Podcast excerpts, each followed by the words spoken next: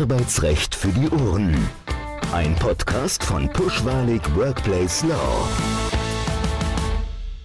Herzlich willkommen bei Arbeitsrecht für die Ohren, dem Podcast von PWWL Pushwalig Workplace Law. Es geht heute in der neuen Folge darum, wie läuft eigentlich ein Kündigungsschutzverfahren ab? Und dazu spreche ich mit Joachim Lennertz, Richter am Arbeitsgericht in Köln. Hallo Joachim, schön, dass wir heute diesen Podcast aufzeichnen. Stell dich doch einmal bitte den Hörerinnen und Hörern kurz vor.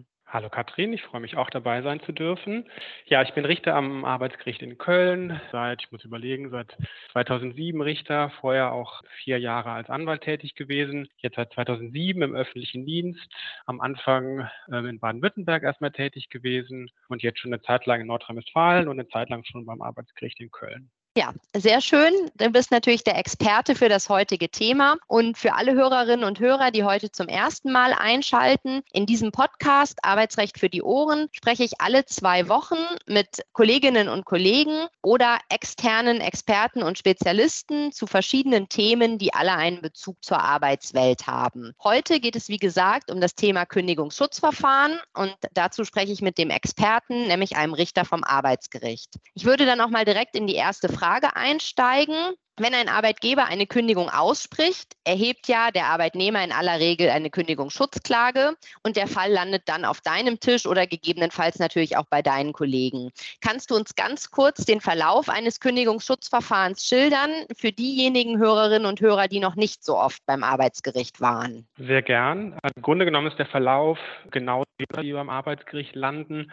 Es beginnt immer mit einer Güteverhandlung, die nach dem Gesetz bei Kündigungsschutzverfahren innerhalb von zwei Wochen nach Klageerhebung stattfindet. Aufgrund dieser kurzen Spanne kann man schon erkennen, dass zu dem Zeitpunkt die Akte relativ dünn ist. Das heißt, in dem Gütetermin geht es nicht darum, Urteile zu fällen, das kann man auch noch gar nicht, ähm, sondern es geht schlicht und ergreifend darum, ja zu vermitteln letztlich. Ziel der, der Güteverhandlung ist, eine gütliche Einigung zu erzielen.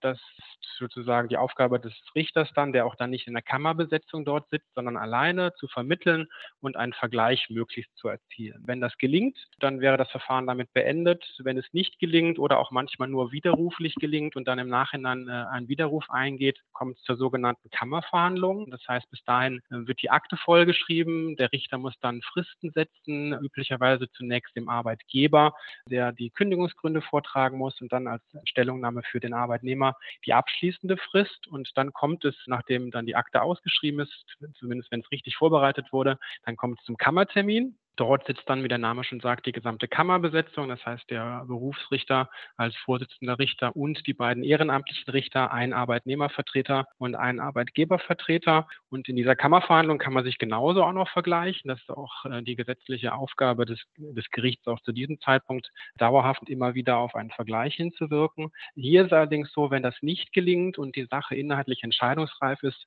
dass dann die Kammer auch ein Urteil zu fällen hat. Und vielleicht noch kurz abschließend, wenn das passiert ist, wenn das Urteil gefällt wurde, ist damit noch nicht Schluss. Kündigungsschutzverfahren sind immer berufungsfähig. Das heißt, die Partei, die hier verloren hat, kann das Ganze über das LAG in der Berufung auch noch überprüfen lassen. Ja, das ist gut zu wissen.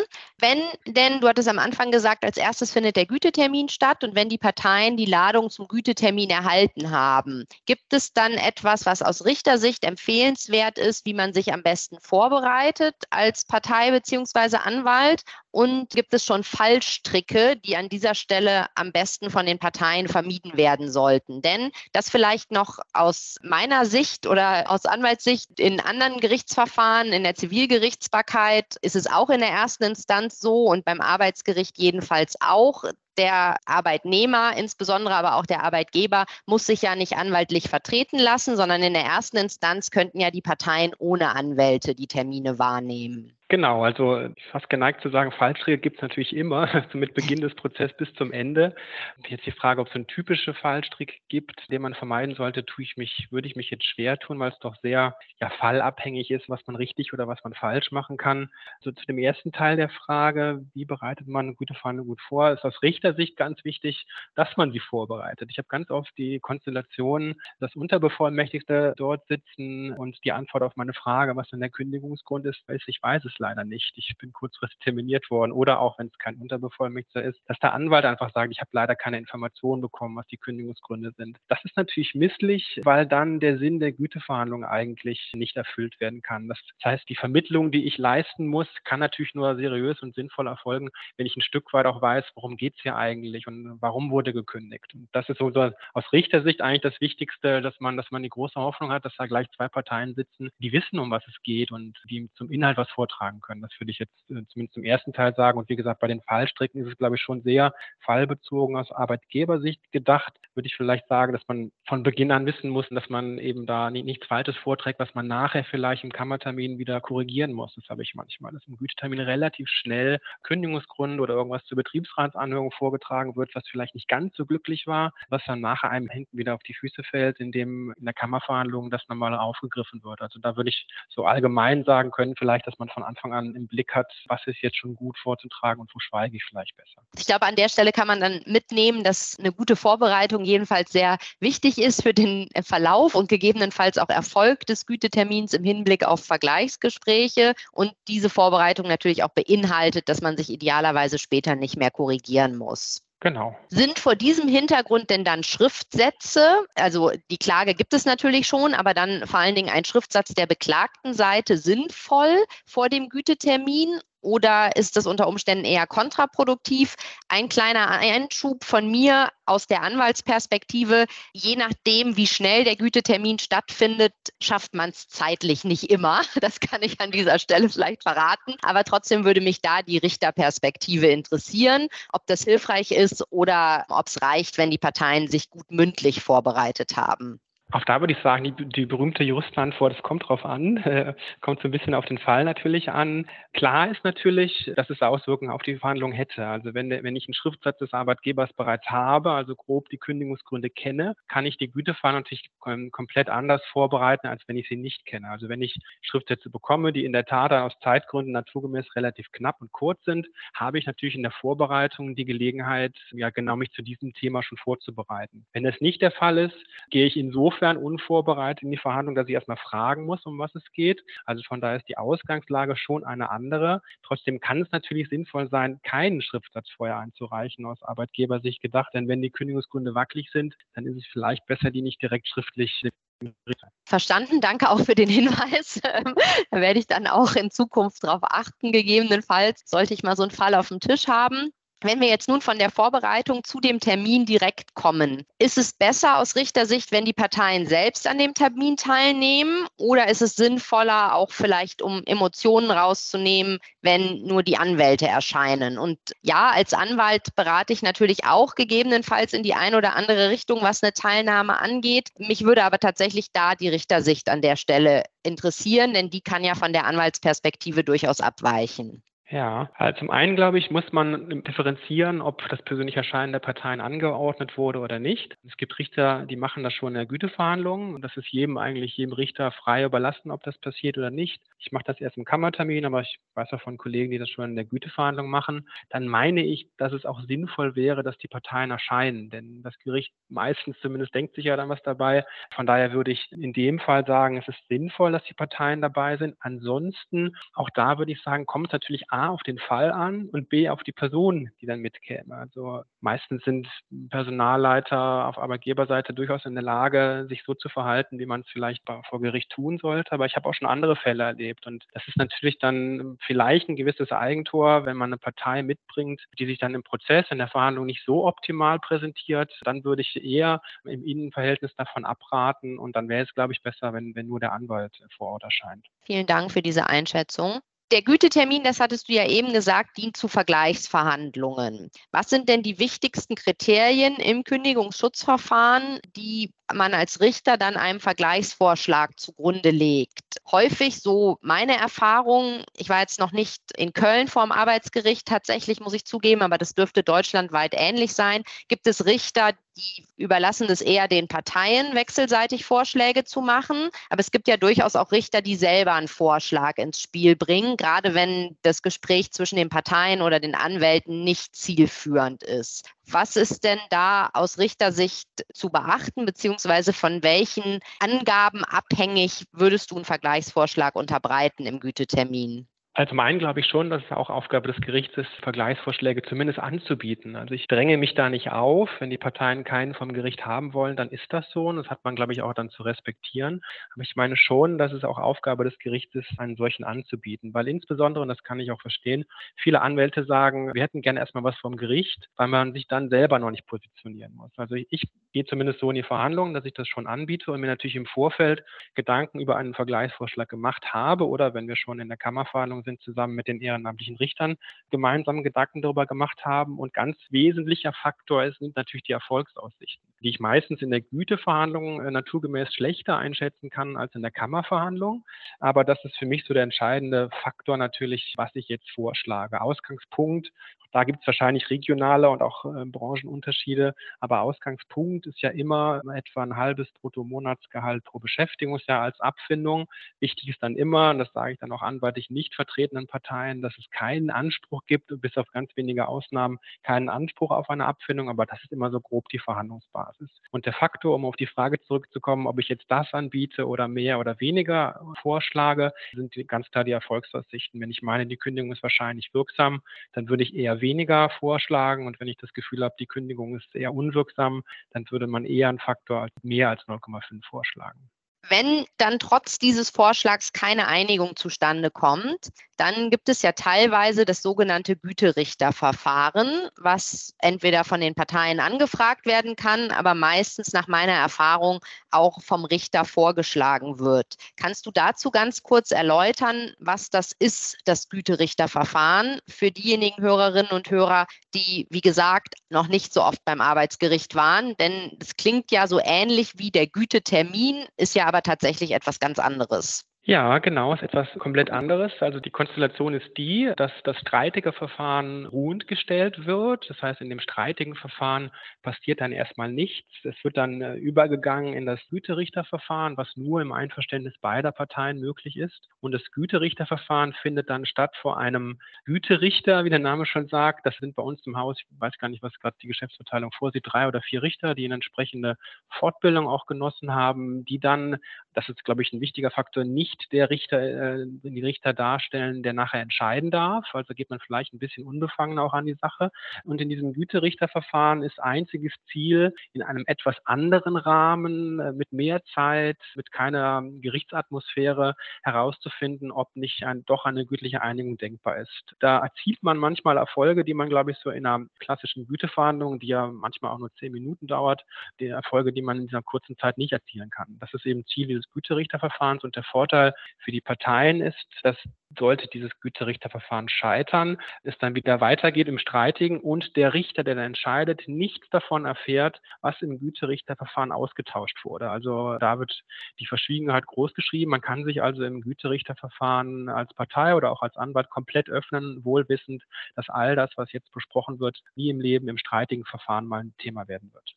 Also ich bin tatsächlich an der Stelle vielleicht als kurzen Einschub ein Freund vom Güterichterverfahren in mhm. bestimmten Konstellationen, denn das, was du auch gerade gesagt hast, der Gütetermin und auch selbst ein Kammertermin, der ist zwar ein bisschen länger als ein Gütetermin, aber ist zeitlich natürlich immer begrenzt, was auch verständlich ist, weil der für das Verfahren hauptsächlich zuständige Richter natürlich auch noch andere Termine an den jeweiligen Tagen hat. Und beim Güterichterverfahren oder an denen jedenfalls, an denen ich teilgenommen habe, wurde als als Termin immer ein halber Tag festgelegt. Also von vier Stunden wurde mal planmäßig ausgegangen. Die sind gar nicht immer notwendig, aber es gibt für komplexere Sachverhalte einfach dann mehr zeitlichen Raum, das auch wirklich zu klären, tatsächlich in dem etwas größer zur Verfügung stehenden Zeitrahmen. Plus, was du auch gesagt hast, dass es natürlich die Güterichter auch nochmal ein, eine spezielle Ausbildung genossen haben und da vielleicht dann eher noch die Möglichkeit haben, auf die Parteien gütlich einzugehen einzuwirken. Genau. In welchen Fällen würdest du denn ein Güterichterverfahren vorschlagen? Wann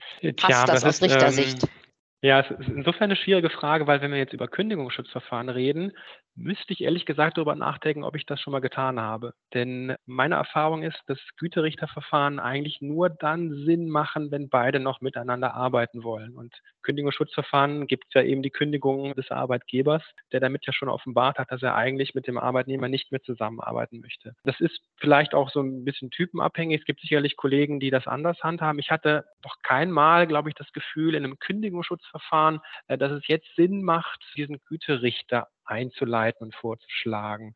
Da mag ich vielleicht falsch liegen, aber meine Erfahrung ist tatsächlich eher so ein klassischer Streitgegenstand, bei dem das, meine ich, sinnvoller ist, sind, sind Beschäftigungsanträge, wo ein Mitarbeiter vielleicht irgendeine Erkrankung hat und auf dem aktuellen Arbeitsplatz nicht mehr arbeiten kann, aber beide sich eigentlich sicher sind, wir wollen weiterarbeiten und dass man dann in einem Güterichterverfahren einfach schaut, welcher Arbeitsplatz wäre dann geeignet. Es geht natürlich auch bei Kündigungen, personenbedingte, krankheitsbedingte Kündigung ist das auch denkbar theoretisch. Ich habe aber eher die Erfahrung gemacht, dass ein Güter Richterverfahren sinnvoller ist, wenn es noch keine Kündigung gibt. Ja, vielen Dank dafür diese Richtersichtweise. Wenn wir dann noch mal einen Schritt weiter gehen und zu dem Punkt kommen, dass weder im Gütetermin noch in einem möglichen Güterichterverfahren eine Einigung zustande kommt, dann spätestens dann werden ja Schriftsätze ausgetauscht und auch die beklagten Seite muss eine Klageerwiderung als allererstes einreichen. Gibt es dabei Fallstricke? Ich sage jetzt mal was, ohne dass das Ganze in den Tratsch abdriften soll, aber wo Richter sich denken, oh, das machen Anwälte aber regelmäßig falsch oder wenn es sowas nicht gibt, was natürlich dann perfekt wäre,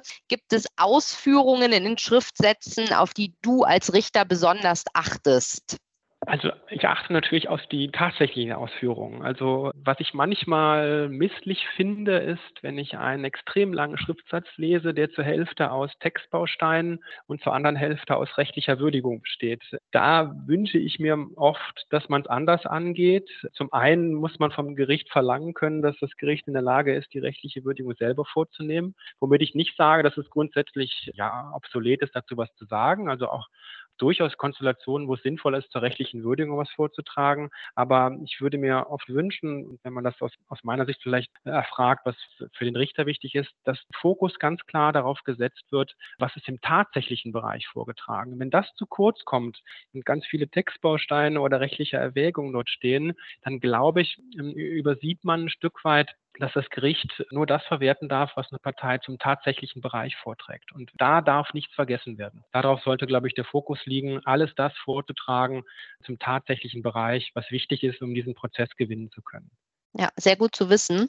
Nochmal als Reminder an dieser Stelle. Nach den Schriftsätzen kommt es ja dann zum Kammertermin. Im Kammertermin gibt es erneut Vergleichsgespräche, häufig zumindest. Du hattest eben schon gesagt, was du einem Vergleichsvorschlag zugrunde legst, nämlich die Rechtslage oder auch natürlich dann jetzt die Tatsachen, die vorher ausgeführt wurden in den Schriftsätzen. Und du hast dann eine rechtliche Meinung zu dem Fall, ob die Kündigung eher wirksam oder eher unwirksam ist. Darüber hatten wir schon gesprochen. Aber wie ist denn ungefähr jetzt nur aus dem Bauch raus, ich rede jetzt nicht von offiziellen Statistiken, die Vergleichsquote noch zu diesem Zeitpunkt? Viele Vergleiche kommen ja im Gütetermin zustande, aber im Kammertermin kann man da sagen, aus dem Bauch raus, ich weiß es nicht, 50-50 oder sind es auch nochmal, oder ist das eine höhere Vergleichsquote, die zu diesem Zeitpunkt sogar noch herrscht? Oder eine niedrigere vielleicht auch? Also die Frage, wie viele die Termine, die schon auf der Kammer landen, sich da noch vergleichen. Ja.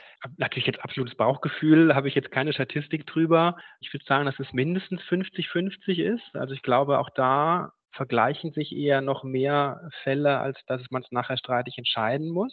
Insbesondere natürlich im, im, gesamten Verlauf des Prozesses von Klageeingang bis zum Ende haben wir natürlich eine Vergleichsquote von, ich kenne jetzt nicht die genauen Zahlen, aber ungefähr bei 90 Prozent, glaube ich, liegt die. In Köln, glaube ich, ein bisschen niedriger. Da ist die Urteilsquote, glaube ich, ein bisschen höher. Aber man kann schon sagen, dass der Kammertermin sehr, sehr häufig und deswegen, glaube ich, eben über 50 Prozent so ausgeht, dass die Parteien auch da noch vergleichen, weil, das muss man natürlich auch sagen, zum einen die Vergleichsvorschläge durch das Gericht ein bisschen seriöser sind, weil das Gericht da schon deutlich mehr dazu sagen kann, wie der Prozess wahrscheinlich zumindest erstinstanzlich ausgeht.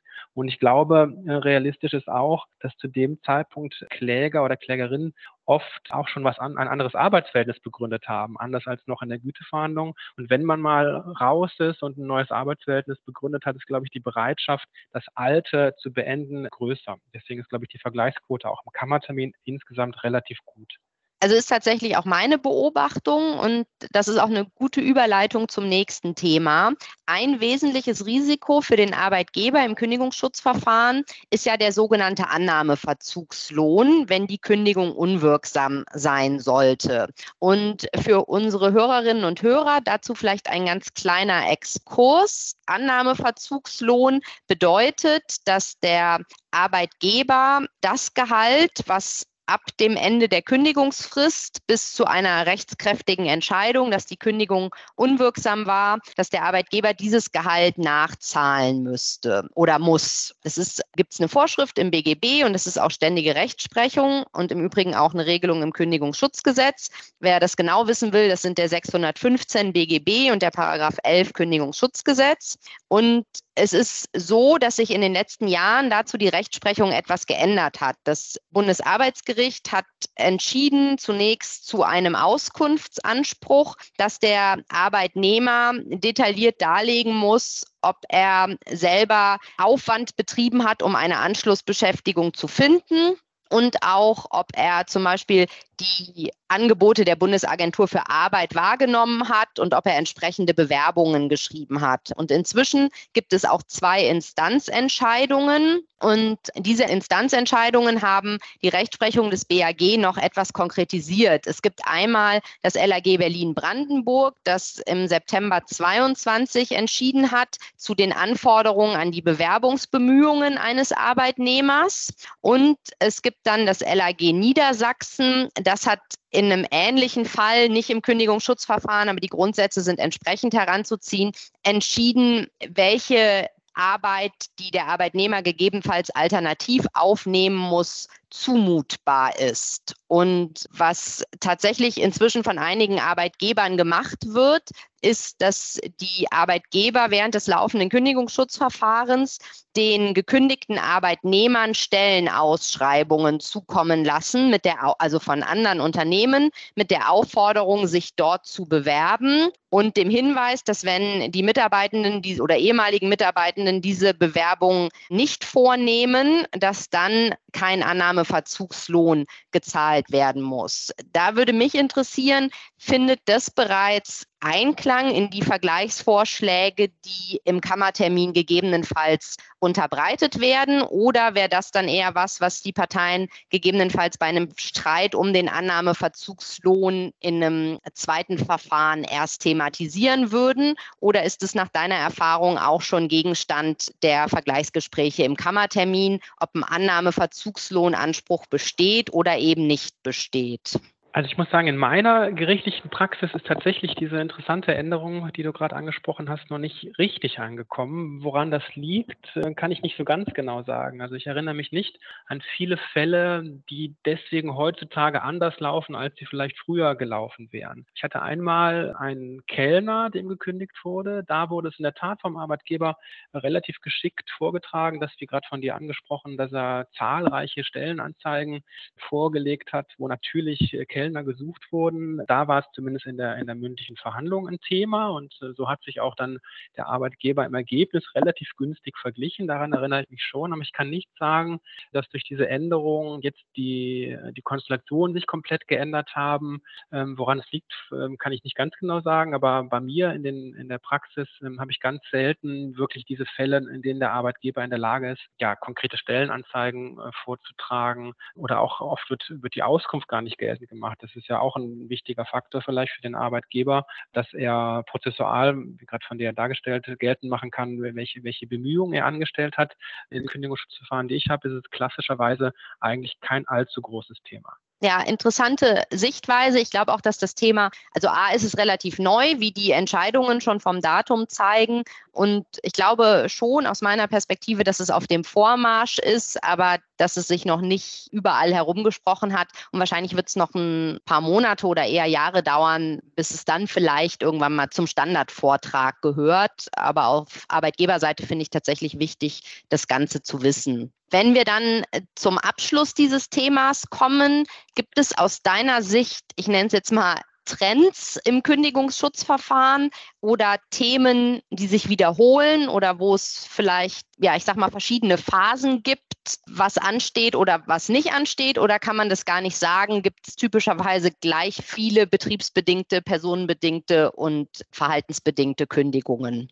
Gefühlt sind sie gleich tatsächlich. Also ich habe jetzt nicht festgestellt, dass irgendwie viel mehr betriebsbedingte Kündigungen kommen. Da sind sie gefühlt unverändert. Von den Themen her gab es natürlich einen Trend. Ich muss in der Vergangenheit, oder es ist gut, dass ich in der Vergangenheit rede, weil es das Thema Corona war. Wir hatten natürlich ganz viele kündigungsrelevante Themen, was Corona angeht. Was ist ein Kündigungsgrund der Impfverweigerer in der Pflege? Kann man dem kündigen?